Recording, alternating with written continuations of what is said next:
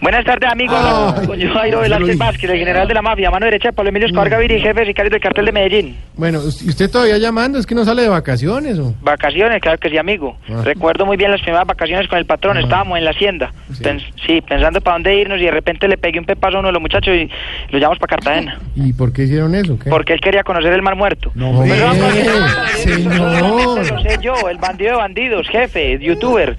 Yo no lo miento, vean, no solamente estuvimos en Cartagena, también estuvimos en Francia, con ¿Ah, el sí? patrón, con Pablo Emilio, visitando la Mona Lisa en el Museo este de la Teta de la Vaca. Co- no, O de ¿qué? la URE, yo no me acuerdo la misma cosa. El ¿cómo se Museo llama? del Louvre. Ah, bueno, allá la visitamos, porque el patrón era matado con las mujeres y certero como él solo. ¿Cómo así? ¿Muy certero o qué? Ter- ter- tercero, no soy ya dislexia. No, Certero, certero. certero, tan certero que a Virginia Vallejo le decíamos señora Virginia. Ah. Y después de llevarla por primera vez donde el patrón, ya le decíamos señora Vallejo.